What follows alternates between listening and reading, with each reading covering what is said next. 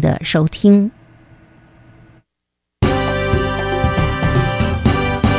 教育广播电台全国调频网收听频率：台北、桃园及高屏地区一零一点七，基隆一零零点一，宜兰、彰化、台中、云林一零三点五，新竹、苗栗一零三点九，南投九八点一，嘉义、台南一零七点七，恒春九九点三，花莲一零三点七，玉里一零零点三，台东一零二点九，澎湖九九点一，金门八八点九，马祖九一点五。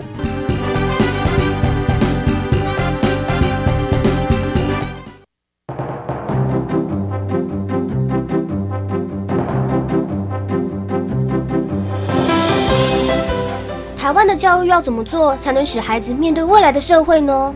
当我们期待孩子改变的同时，也期待教师的教学方法跟着改变，家长的观念也一起改变，一起携手，协力同行。谢若楠老师带您探索自发互动共好的十二年国教新课程，听见台湾教育的改变。欢迎收听《国教协作向前行》。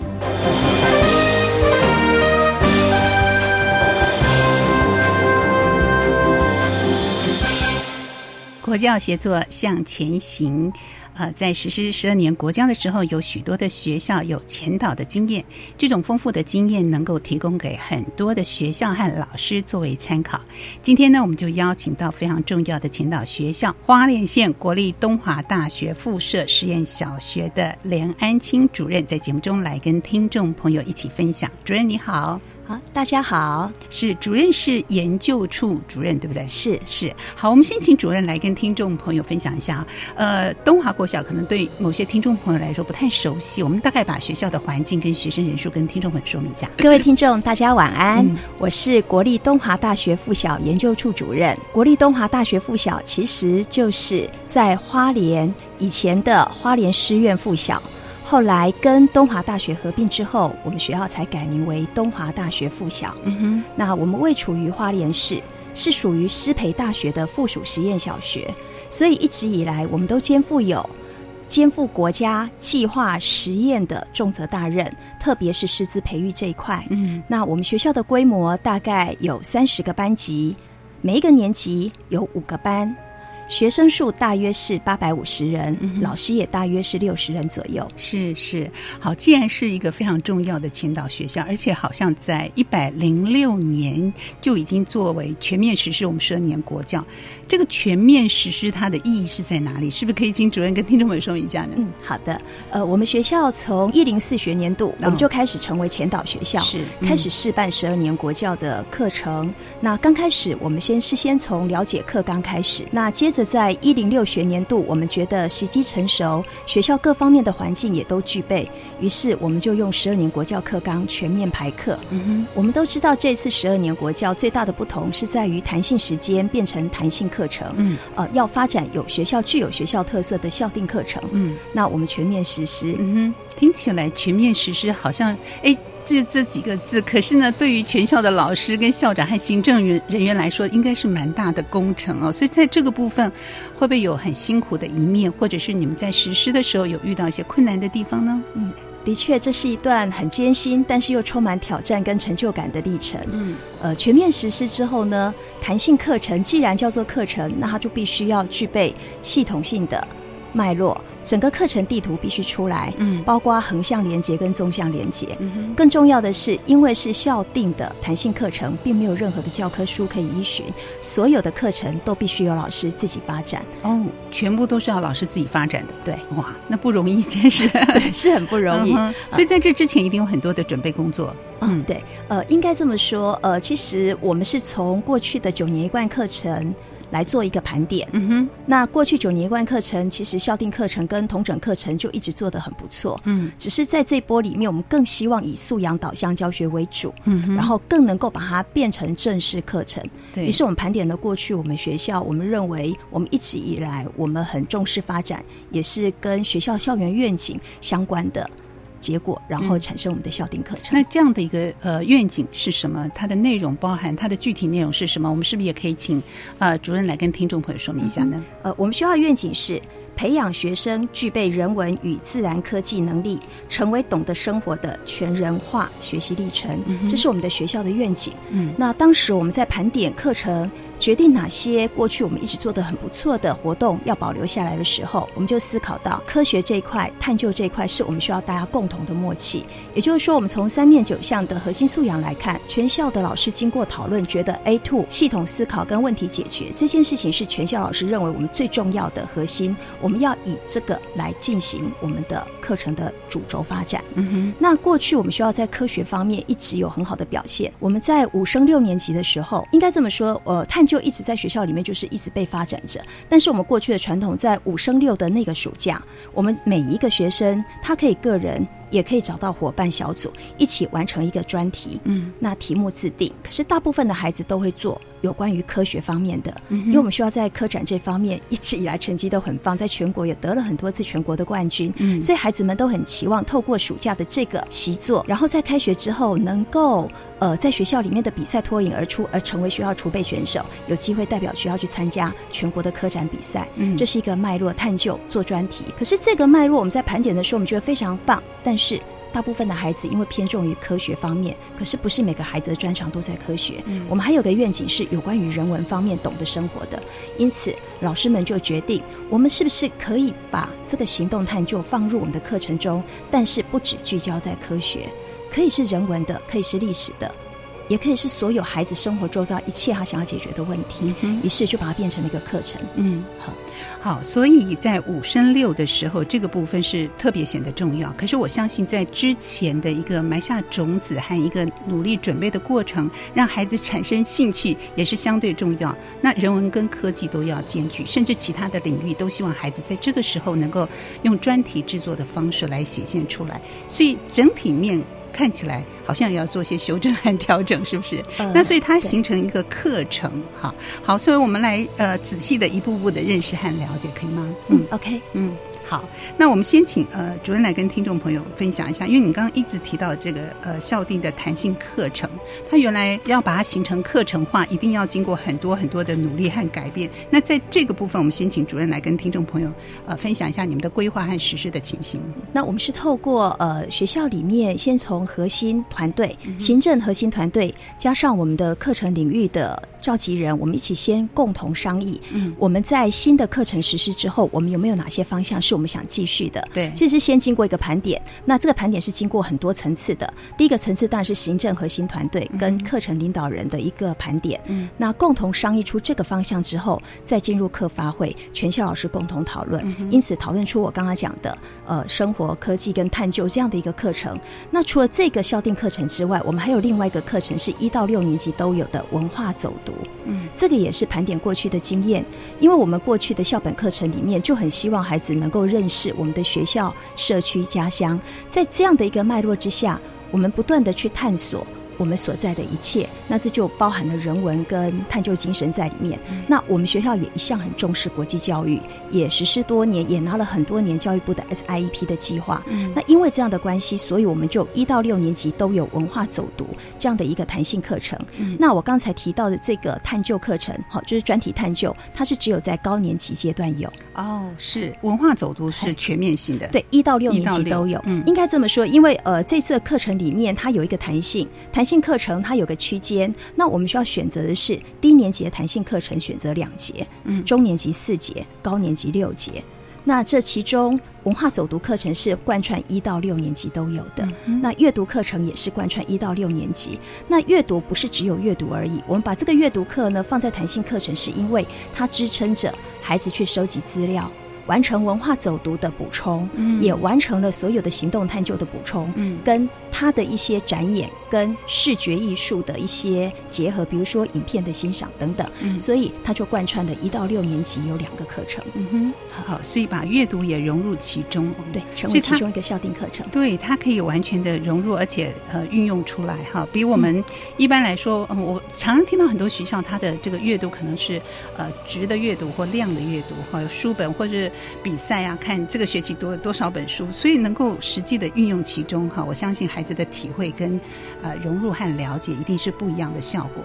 所以这样的一个实施，在过往的前三年当中是分阶段来做吗？还是全面性的就一次来实施呢？呃，应该这么说，过去这些都是本来学校里面就有的活动，嗯，那我们是把这些活动盘点出来，重新整理，嗯变成比较有系统的、嗯有组织的、有课程目标方向性的一个课程了。换句话说，之前在九年一贯这个时间点，它是本来就有，对。但是现在希望它更好，内容更丰富，是这样？，有一点点子可以这么说。嗯。过去是放在弹性时间里面，嗯所以它的活动实施可能是一个点的，嗯。或者是一个比较呃单一的。单元性的。对，那现在变成一个课程之后呢，它必须是跨领域的，嗯，然后它必须有一个很明确的课程目标，嗯。然后呼应我们的核心素养，嗯。然后逐步渐进纵向的发展，嗯。甚至不但是同一个年级里面，它有加深加广，嗯跨年级一到六年级，我们也希望那个纵向的发展能够出来，嗯然后塑造一个课程里面的课程地图。嗯所以要纵向和横切面都要包含在里面。对，这也就是我们这一年一零六学年度开始全面实施之后，我们需要面临的一个挑战。嗯，呃，因为既然没有教科书可以参考，是也没有任何的人告诉你里面的内涵是什么，全部都是由老师发展。那这样的一个挑战，对于老师们来说，呃，一定是有很多丰富的经验。不管这个中间的过程的折冲，或者自己努力，或者同才之间、老师们之间，经过社群的努力，一起来来呃研发出相关的课程。我相信这个丰富的经验非常值得听众朋友来一一认识和了解。我们在下节节目当中继续请主任来跟听众朋友分享和说明喽。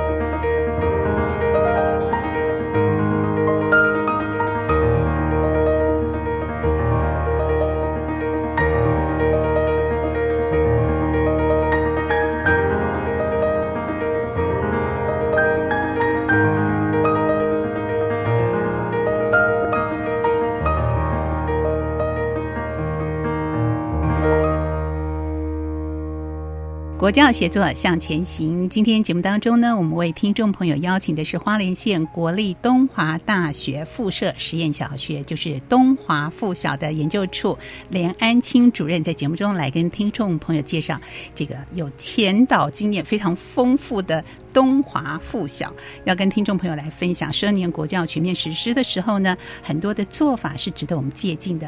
刚刚主任特别提到一个呃文化走读啊，它算是你们很重要的弹性课程。对所以如果列在课表上，或者是跟家长解说的话，它也是它是显现弹性课程呢，还是文化走读呢？好，我们在课表上呈现的就是文化走读。嗯哼，那当然，刚开始的时候，家长跟孩子都会觉得哇，怎么课表上会多出一个很奇怪、从来没有看过的名字？对呀、这到底是什么呢？那我们就会跟孩子解释说，嗯因为我们是十二年国教前导学校，嗯那弹性课程是十二年国教里面很重要的一个课程，因为它是属于发展学校特色课程。我们因着我们自己学校的愿景，我们可以来设计，所以没有任何的教科书，是因为老师、孩子共同讨论而有的课程。嗯那于是文化走读课程就成为其中之一。而且你们要结合在地的特色啊，对然后让同学们呢从一年级到六年级是全面的实施，所以整体的架构跟它的内容是什么？呃，我们帮助听众朋友一起来认识了解一下。好，那呃，我们讨论出来就是说，因为文化走读课程是延续过去我们的校本课程里面，我们从认识学校、社区到家乡到世界这样的一个脉络之下来设计。那讨论之后呢，我们希望我们的文化走读课程是让孩子们能够具备有本土关怀跟国际视野，而且也希望他能够主动察觉问题。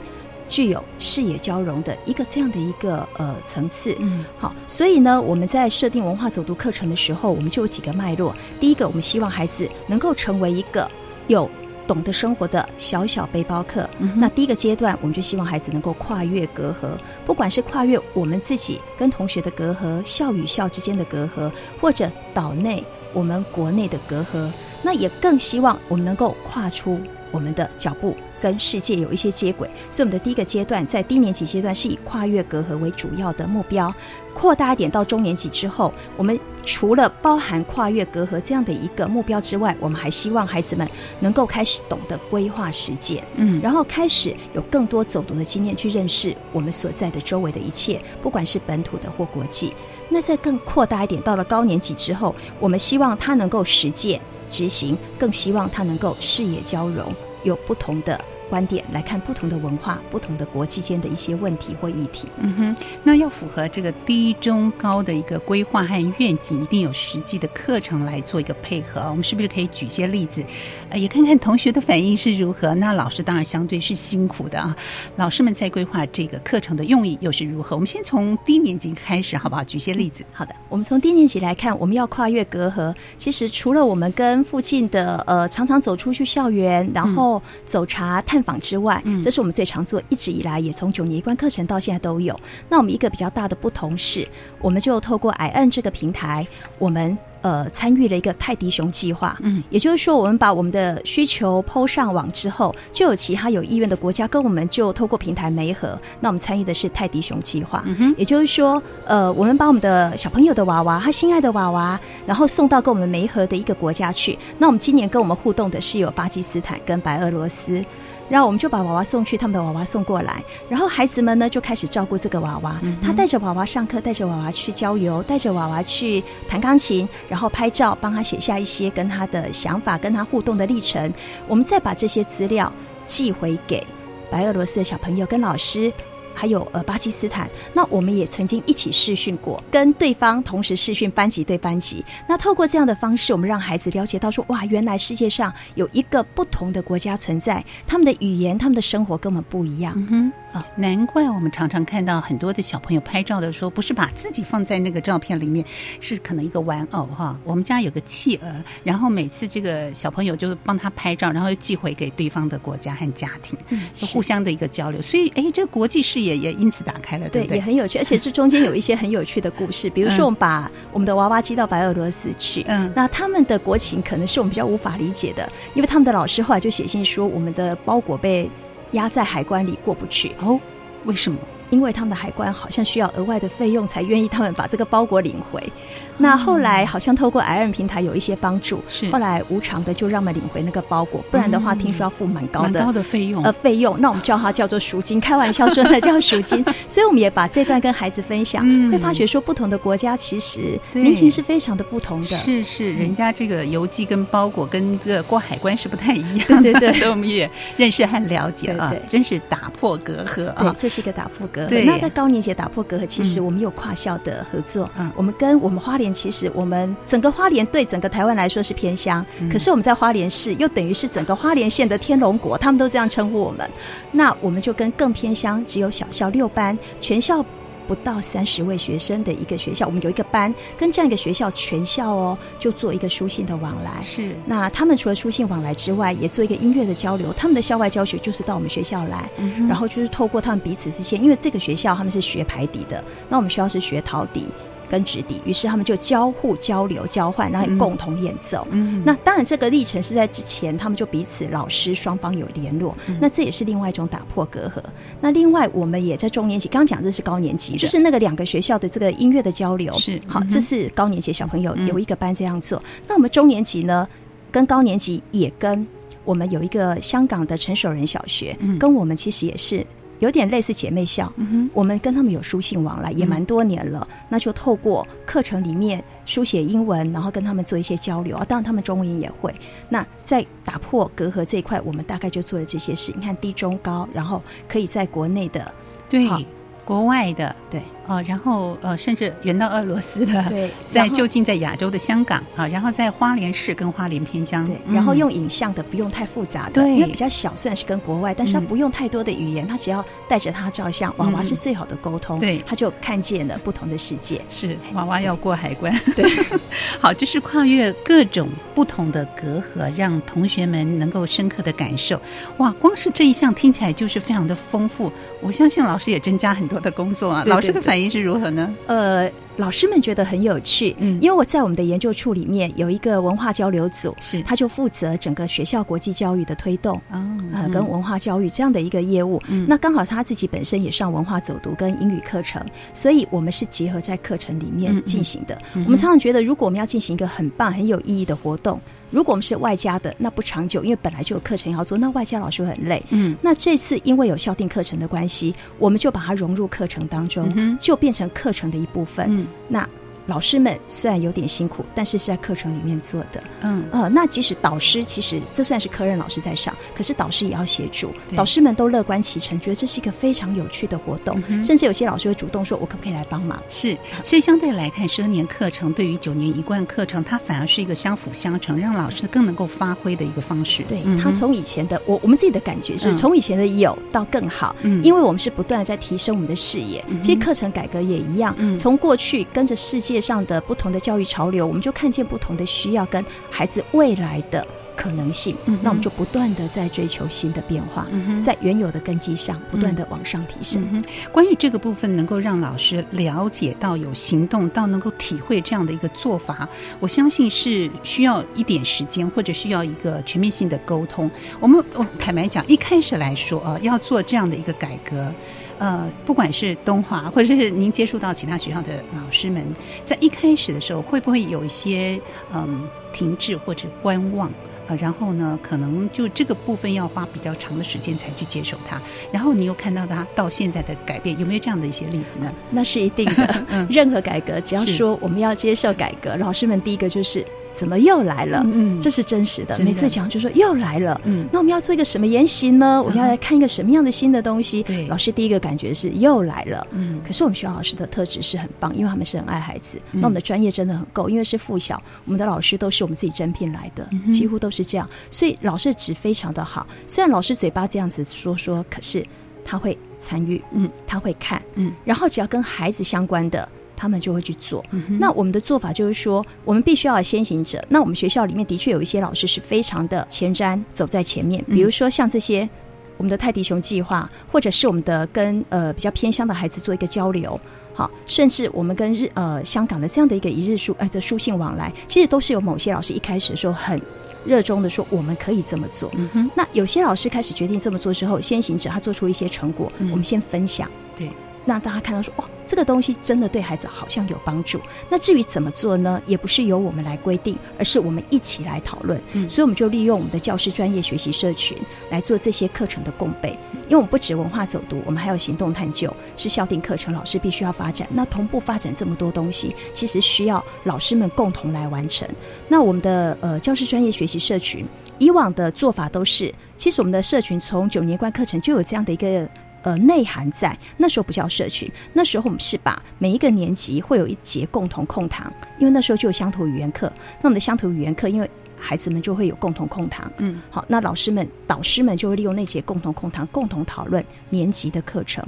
那慢慢演变，大概八九年前，教师专业发展评鉴计划进来之后，里面就有个教师社群可以申请，那我们就申请了。可是当时的社群呢，是由老师决定他自己喜欢的主题，可是都是跟教学相关。嗯，那老师们的成员，也就是你有兴趣就来，所以同样一个社群里面，可能横跨了低中高年段的老师、科任老师，不同年段老师是打散的。嗯，可是因为呃一零六学年度，我们为了要十二年国教的课纲全面实施，为了要备课，我们的社群我们就比较聚焦在只能以年级群。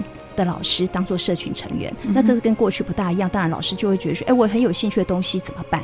可是因为时间的关系，我们就鼓励他们说：“那你们可以额外再花时间。”但是我们把上下学期总共我们切出十二次的周三下午的时间做我们的社群时间，老师共备。那在这十二次里面，就是年级老师在一起。嗯那年级加该年级主要的科任老师那在一起就是共备我们的校定课程，也可以共备领域课程，因为素养导向课程也还是在继续当中。对，嘿，那我们就透过这样的方式让老师去产出。可是光是产出，其实老师还是害怕的，嗯哼。因为他不知道怎么做。好，这些害怕和担心到底应该怎么做呢？我相信收音机旁的听众朋友跟我一样，非常的关心，而且有全脑学校丰富的经验在这里，我们从其中可以得到许多丰富的经验分享。下节节目当中，继续跟听众朋友来说明喽。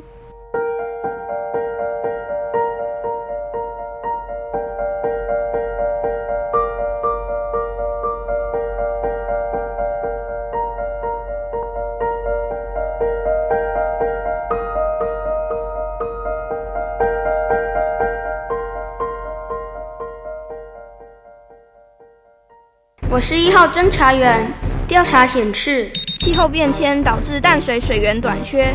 根据世界银行公布的，所以呢，常常留不住水，然后又缺少这种很大型的湖泊。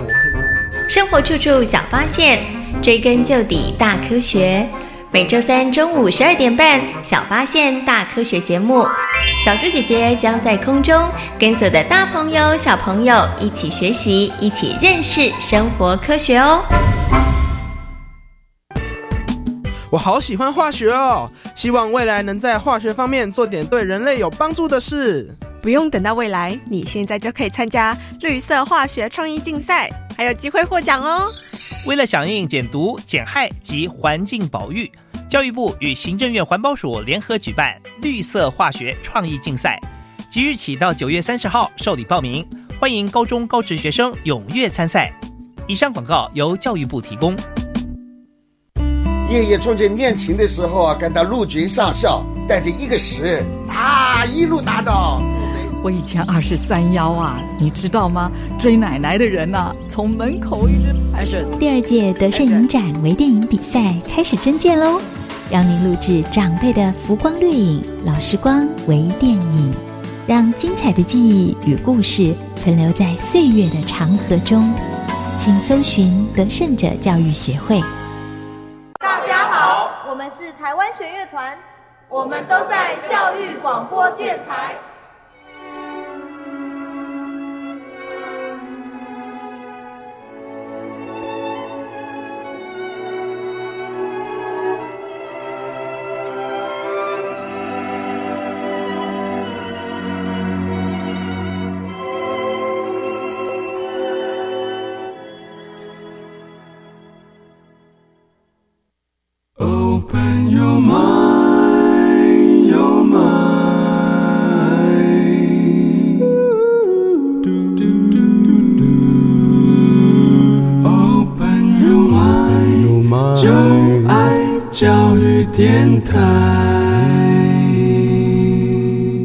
国教写作向前行，我是谢若楠。今天节目当中呢，我们为听众朋友特别介绍十年国教的前导学校，具有丰富经验的花莲县国立东华大学附设实验小学东华附小的研究处雷安清主任在节目中跟听众朋友分享。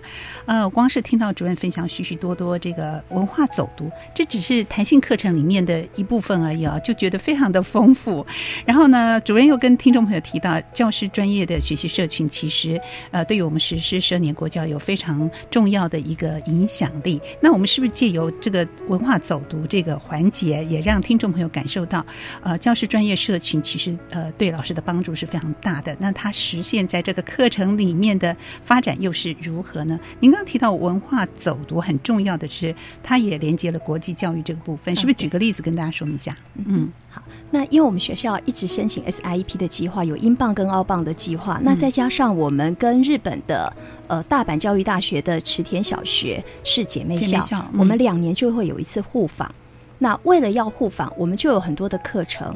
结合进我们的文化走读课程里面去，应该这么说，在过去一零六学年度之前，我们没有把文化走读作为校定课程的时候，我们的所有要出访日本的一切课程都必须外加，只能利用礼拜三的下午孩子没有课的时候，或者是礼拜六、礼拜天甚至晚上。可是我们现在因为有了校定课程，我们就把这些所有的课程融入一般的文化走读课里，而且以前是被甄选要。交流的团员才有机会对接受这样的一个出访课程。那我们一直觉得，我们更应该把这些课程融入我们所有每个孩子都应该感受得到。那虽然以前这些孩子出访之后回来也会把他们的经验跟全校小朋友分享，可是毕竟我们觉得那还是少数，所以我们就把这次呢，呃，整个国际教育出访的课程也融在文化走读。嗯举例来说，我们的文化走读课到了中年级的时候，我们希望他能够走出校园，开始去探访社区，然后开始做计划、做观察。当我们这个做观察、做记录，发现问题，也跟我们另外一个行动探究课程是相关的，因为他发现问题去解决问题，然后就开始有一些研究方法做一些产出。好，这是另外一个课程的连结。那在这个找问题的过程当中，踏访的过程当中，孩子就看见不一样的世界跟文化喽。好，呃，我们在跟国际教育接轨的这一块。特别是在中高年级，因为在高年级这个阶段，我们让他走读市区呃社区，然后在社区里看见问题。那我们有个课程是他去呃看着地图，能够去找到他所想要的老店家，去做访问，然后去完成一个老店家的故事。嗯，那这个历程呢，完全由孩子自发的去设计。嗯哼，我们不是老师先探访好、规划好，哦完完全全让孩子来设对计，，完全没有。嗯我们嗯就是帮忙找到一个花莲市区的地图，嗯然后给他一个目标，就是说你只能在某个范畴内。嗯，那我们的目标就是花莲的老店家。嗯，其实说真的。我自己在花莲住了这么久，对于很多老店家也不熟。嗯可是借由这次的活动，孩子们自己去呃搜寻哦，我们是以日本，就说我们呃以日本交流的学生甄选的团员为主。那在社团里面，他们就变成一个呃外交小尖兵社嘛，哈，沿着他们在呃班级里面的文化走读课程的一个走读经验，然后再抽离这些甄选的团员，我们让他来做这个花莲老店家的一个走访课程的时候呢，他们就必须要能够运用地图，然后找到。老店家的所在，在地图上的位置，事先做好规划，然后目标就是找到老店家。你能够找到了老店家累加出来的他们的年资，比如说这个店家是一百年了，另外一个店家是二十年，你访问了两家，加起来就是一百二十年。那我们的目标就是说，你要访问到老店家，他接受你采访，而且加起来年资最高的，你们这组获胜。嗯那各组的孩子就哇绞尽脑汁去收集资料，找寻老店家跟规划路线，怎么样是最经济，可以在时间内完成的。那老师都是在旁边观察。只有在他们求救真的没办法的时候，老师才提供关键的协助，嗯不是由老师主导。嗯，这样的目的是什么？就是不是由老师主导，而是由学生自己想办法，遇到困难的时候来跟老师求救。对，嗯我们希望孩子能够懂得规划，嗯还有他们遇到问题的时候，他能够解决问题，问题而且嗯是合作，因为他们是小组的。嗯，好，我们很希望碰到困难的时候先不放弃，对主动的想办法去找到答案，嗯跟找到解决困难这样的一个意志力，这也是我们在课程里面我们很希望培养孩子的一个素养，嗯因为我们现在很强调素养导向，能够在生活实践。对，啊，那孩子当天呢，我们就分六组，六个老师陪伴，他们就正在市区里面走。其实说真的，孩子在巷弄里穿梭。我们那天很感动，虽然走路，我记得我的计步器走了大概将近九千多步一个早上。哦，那好多老师的感动是跟着孩子的脚步，我们看到好多以前我们在花莲生活从来没有看过的老店家，他就在巷弄里，嗯很有趣，嗯而且孩子的访谈里面听到好多老故事。嗯那这是我们在呃花莲地区的老店家的一个采访，他拿着地图走路去发现有趣的文化。然后发现他能够打破隔阂，去找到一些新的资讯跟整理资料。嗯可是这还只是一个前置作业，因为更重要的是，当我们到我们的呃姐妹学校大阪池田小学那边去的时候，我们除了交流 homestay 之外，我们有一个下午真的就帮孩子们买了大阪的周游券。让孩子们其实已经在台湾也做了另外一个同样的一个计划，他们把他们想要采访的景点、去观察的景点先设定出来，他要运用怎样的交通工具？是地铁、是公车、是走路？他们都已经规划好了。那当然，这个规划过程当中，我们老师有帮忙先看了一下，也请了旅行社比较专业的导游帮我们看看是不是合理。然后接着到了当地，由孩子一切自行处理。老师们一样是跟在后面，孩子们就自己去带着他的卡，就到处去玩喽。他必须在时间内又回到我们集合的地点。嗯然后呢，我们有给孩子们 WiFi 机，因为他们到一个定点之后呢，他们必须要团体合照，然后上传网站，然后告诉大家说我们已经完成第一个景点。那一来也是彼此让我们老师之间知道孩子们各组到哪里，一来是让孩子有个成就感。我们就这样花了一个下午的时间，让孩子主动去探访。嗯哼，很大的冒险。对，在这个探访的过程，也可能发生迷路，或者是语言不是完全通的情况之下啊，或者是被拒绝，他有可能被拒绝吧？呃，我们到日本的时候，因为有先了解到日本的店家如果没有先询问过，嗯他们通常不接受采访。嗯所以在日本我们就没有让他采访，我们只是让他到定点去观察，观察然后嗯找到他们想要观察的主题做记录。嗯那在台湾呢，因为说真的，我们还是比较友善，所以那时候老店家他们就很有趣喽，他们就是要去采访，嗯，然后有成功的才算数。嗯那有的小朋友回来就说：“老师，你知道吗？我们被六七个店家拒绝。”那我就说：“那你你当下心情怎么了？”我觉得在哪里跌倒就从哪里爬起来，我一定要访问到有一家接受我。那讲这话的孩子，其实他一直在被家里照顾的非常好。我们觉得他是个直升机小孩，嗯可是，在那天他被拒绝这么多次，最后他给我的回馈是哪里跌倒哪里站起来，他一定要成功。嗯我觉得这对孩子来说很重要的学习，真的是非常让人感动哦。就说在这样的一个过程里面，我们也看到孩子慢慢长出他们的能力，他们有规划的能力，他们遇到问题会有解决的能力产出，甚至要有挫折容忍度，因为被拒绝啊。对，好，我想这样的一个过程里面，其实我们都无非希望，呃，十年国教的核心素养的一个培养，用真实的情境让孩子能够体会到，而不是我们只是坐在课堂上，但课堂上的内容也是很重要。对对可是这是另外一种形式的表达。课程里面的嗯是孩子们学习的基础。嗯我们觉得领域课程或者我们在学校里面的讨论，嗯就是要培养孩子基本的对能力。他有这些基本能力之后，他面对这些情况，他才有办法去运用。嗯哼其实就是我们这次素养导向很重要的一环。对，那老师回过头来，如果在老师这样的一个准备的工作当中，是不是这几位老师呃这样的一个弹性课程，他们必须要成立他们的教师专业呃一个连结，他们的社群，所以老师们要参与的又是同年级的，可能又是。同领域甚至要跨领域的啊，听起来老师要参加好多的一个社群，在这个教师专业社群的部分，是不是也请主任来分享一下你们学校的做法呢？嗯，好，那我们今年的做法就是以年级群为主要的社群成员，所以六个年级就有六个社群。嗯，那在年级里面又包含科任老师，嗯好，他们就共备了自己年级群的校定课程。对，那可是这有个困难，就是说我们通常在自己年级群里面设计的时候，会比较只看到自己的年级群的。课程，可是那个纵向发展就会看不到。对，再者，因为我们刚实施，大家对于校定课程或弹性课程应该怎么做，其实还是有些陌生，嗯所以开始说真的就是在撞墙，大家都不知道怎么办。所以呢，我们的社群第一次我们是全校大家先在一起，然后再分六个群、六个区块各自讨论。那这是我们的一些行政的核心团队讨论出来的结果，我们觉得要帮老师比较不紧张。好，所以他们各自备课以后。想象我们这一学期我们共同想要做的课程大概有哪些？按照我们的目标，好规划好之后呢，我们再把六个年级老师回来，我们在我们的会议室里大家一起分享我们要做些什么。那透过这样彼此听见，我们在跟别人分享我们的做法的时候，其实自己在做一次的厘清跟整理。那透过我听见不同年级要做什么，慢慢的去发现，原来我也可以这样做。同时呢，除了学习别人不同的好点子、不同年级的好点子之外，我们也会把纵向慢慢的就逐渐的去修正。我们学校老师一直有这样的一个很大的特色。嗯，那第一次我们是这样做，接着就让老师逐步的去自行备课，然后自行发展。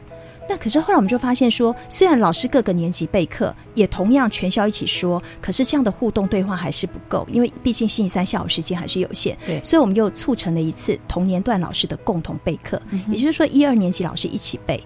三四五六，我们这样设计的原因是因为同一个年段的老师，孩子的教学经验很接近，因为孩子是差不多，认知发展差不多，经验差不多，所以他们可是，一二年级的老师虽然是同样低年级，他们的经验值又有一些不大一样，嗯。他们就可以互补、嗯互相补充，对所以让我们年段老师在一起，互相去把已经做的课程跟想要做的，互相再做一个讨论跟连接，那这样的一个发展就更丰富一点。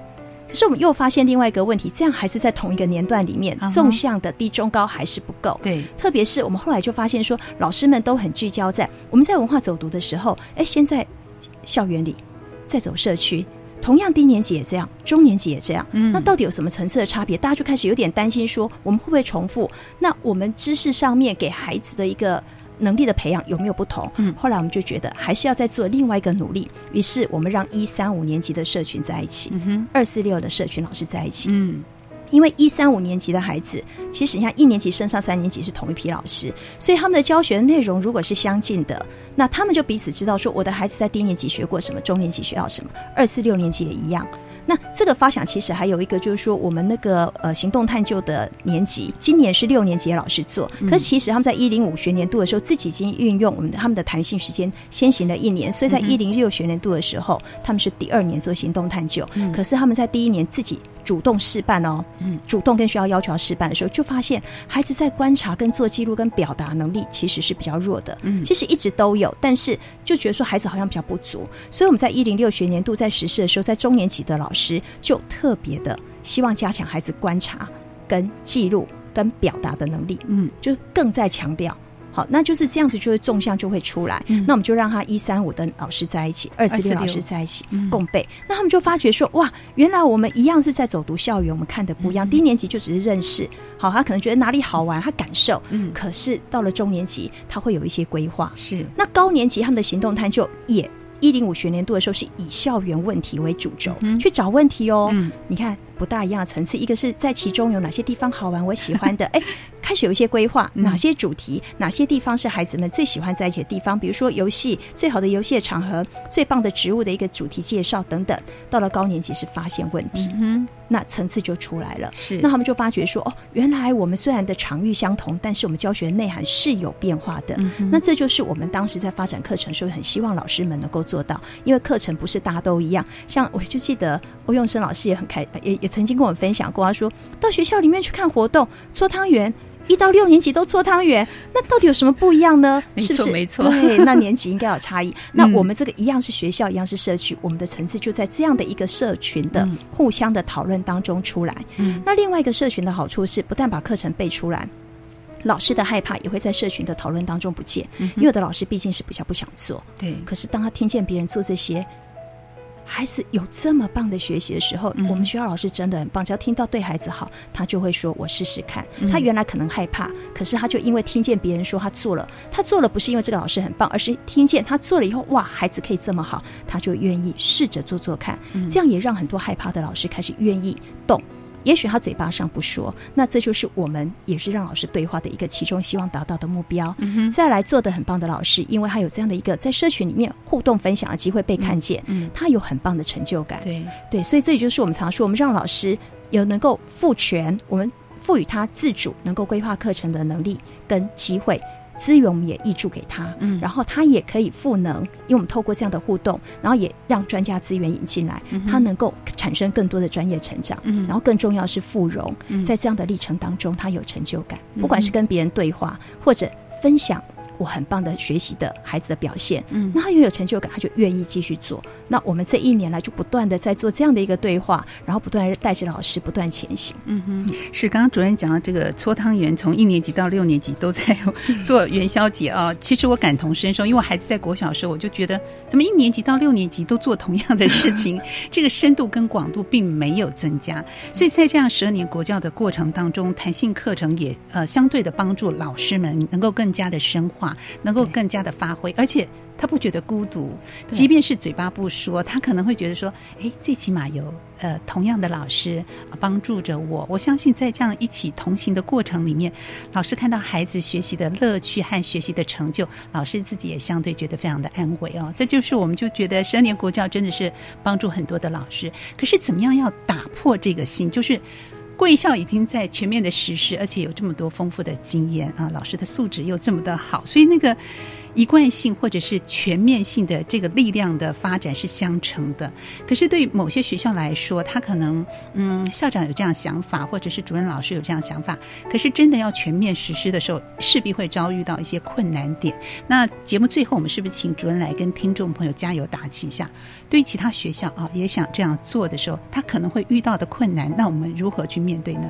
我觉得最重要的是，我们要坚定我们的信念。嗯当我们相信，我们就会朝着我们的目标前行。嗯其实我们也常常说，我们要穿着盔甲上战场去完成我们的任务，因为老师们的抗拒一定会有，但是其实相信每个老师都是爱孩子的，所以那个信念，我们为了我们的孩子好，这个是我们要坚持的信念。再来，我们要坚持，还有一个很重要的是团队，团队。在团队，不管是行政团队或老师团队，透过老师团队的共好，我不会一个人，我不会孤单，嗯。我有好点子，大家分享，所以团队很重要，信念很重要，坚持不要放弃。是，所以才能够学习互动又更好。所以这样的一个坚持，这样的一个团队，团队再团队啊，嗯，我相信呃，能够帮助很多很多啊，在十年国教实施的过程当中，呃，想要一步往前行，想要共同往前行的时候，我们这样的一个借鉴，或者是我们遇到这样的困难，我们也跟呃前到学校来做个借鉴，对不对？我相信主任也是非常欢迎听众朋友啊。如果您遇到任何的问题，其实可以互相的来共同讨论沟通的，是不是？是的。好，今天真的非常感谢主任呢，远从花莲找到我们的录音室来跟听众朋友分享，把花莲的好天气、好阳光带给我们啊，把这样的一个信念传播给所有的听众朋友。谢谢主任，谢谢，谢谢大家。是，同时呢，节目继续呢，我们要邀请听众朋友继续来收听由范登伟为听众朋友特别制作的课纲小词典。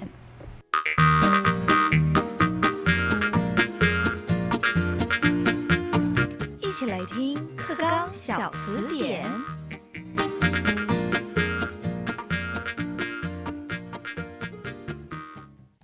课纲小词典，大家翻字典。各位听众朋友，大家晚安，我是范登伟，欢迎您准时在礼拜三的晚间六点五十分准时收听我们的课纲小词典。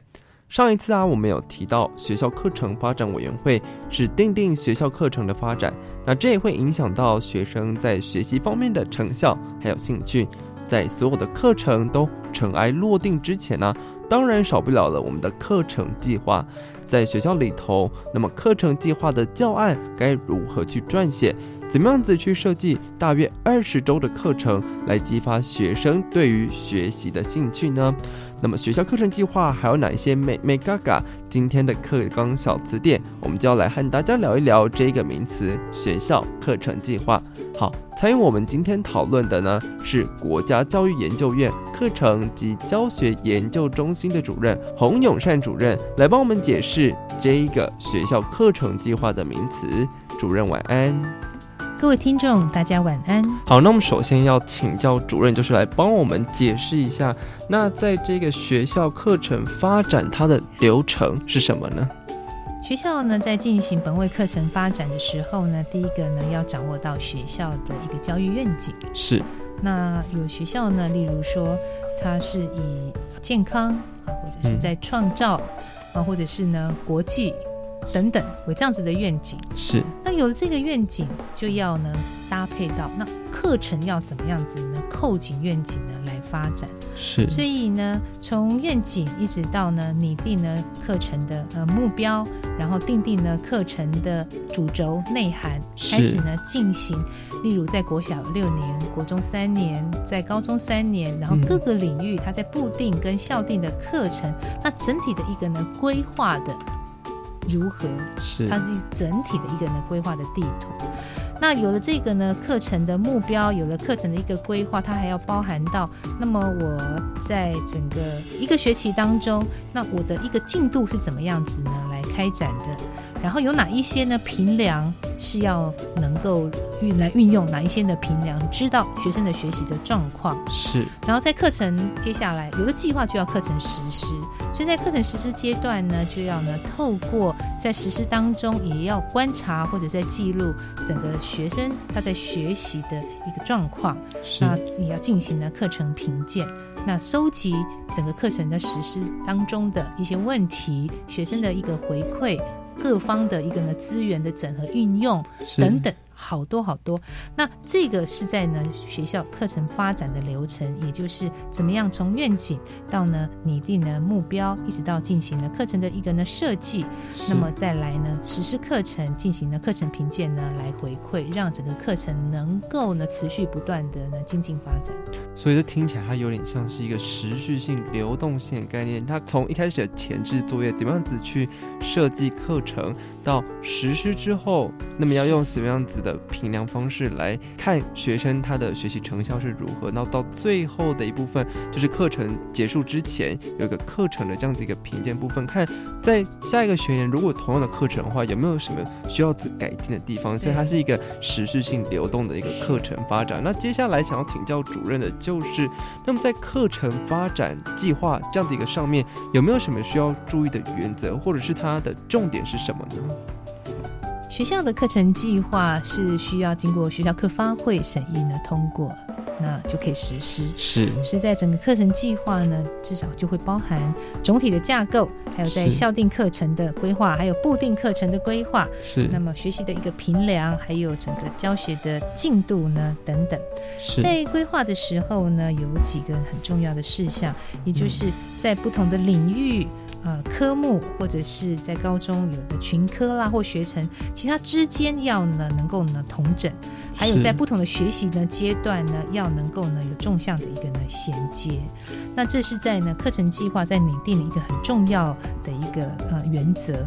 很重要的呢，就是这次的呃课纲呢，又会适切的融入呢各项的议题，在总纲呢所罗罗列的有呢十九项的议题哦，例如呢、嗯性别平等、人权、环境，还有海洋哈等等这十九项议题，也能够在呢课程的计划当中呢适切的呢融入。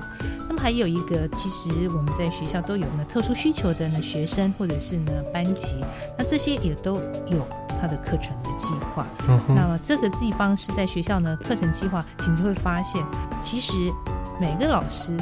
嗯他都是课程计划的发展者，嗯跟实施者，是所以这样子，他能够透过呢计划的过程当中，就开始研究，哎，我到底我到底要怎么样子来规划，为学生来规划呢？这个三年很很长的这个有六年对的一个呢课程的计划，你可以嗯。看得到呢，哎、同领域当中它有一个很连贯。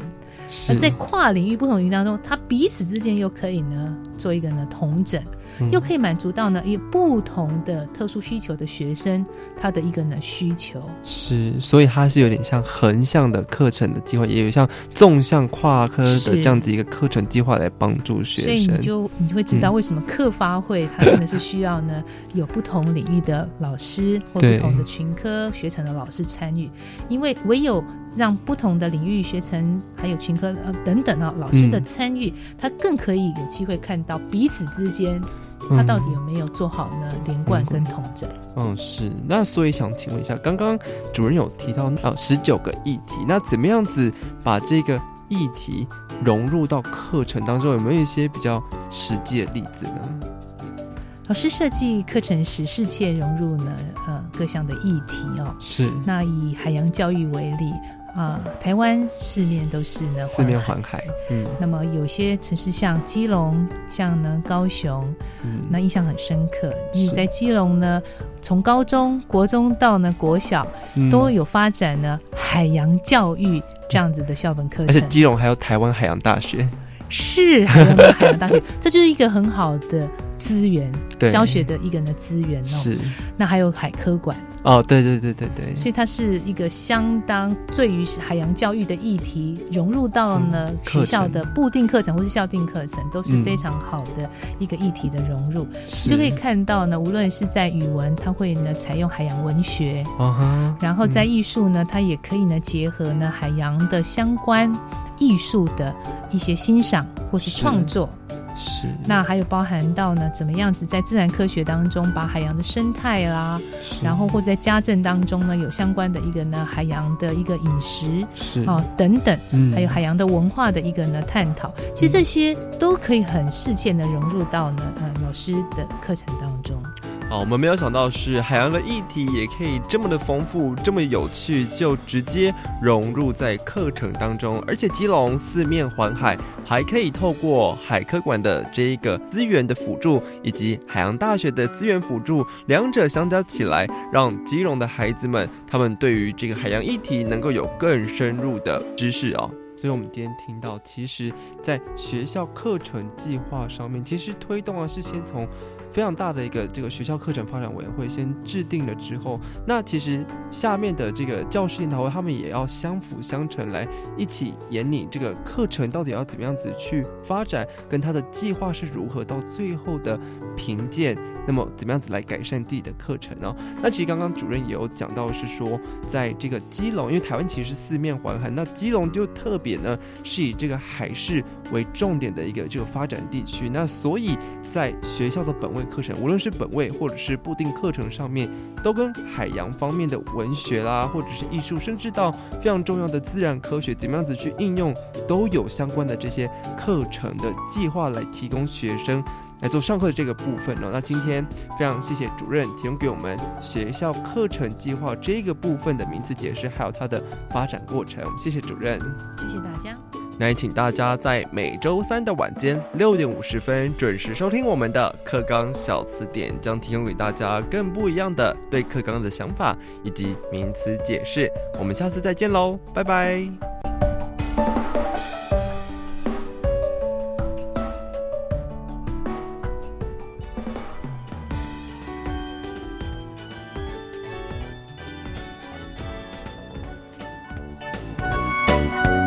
发学习，师生互动，创造共好校园。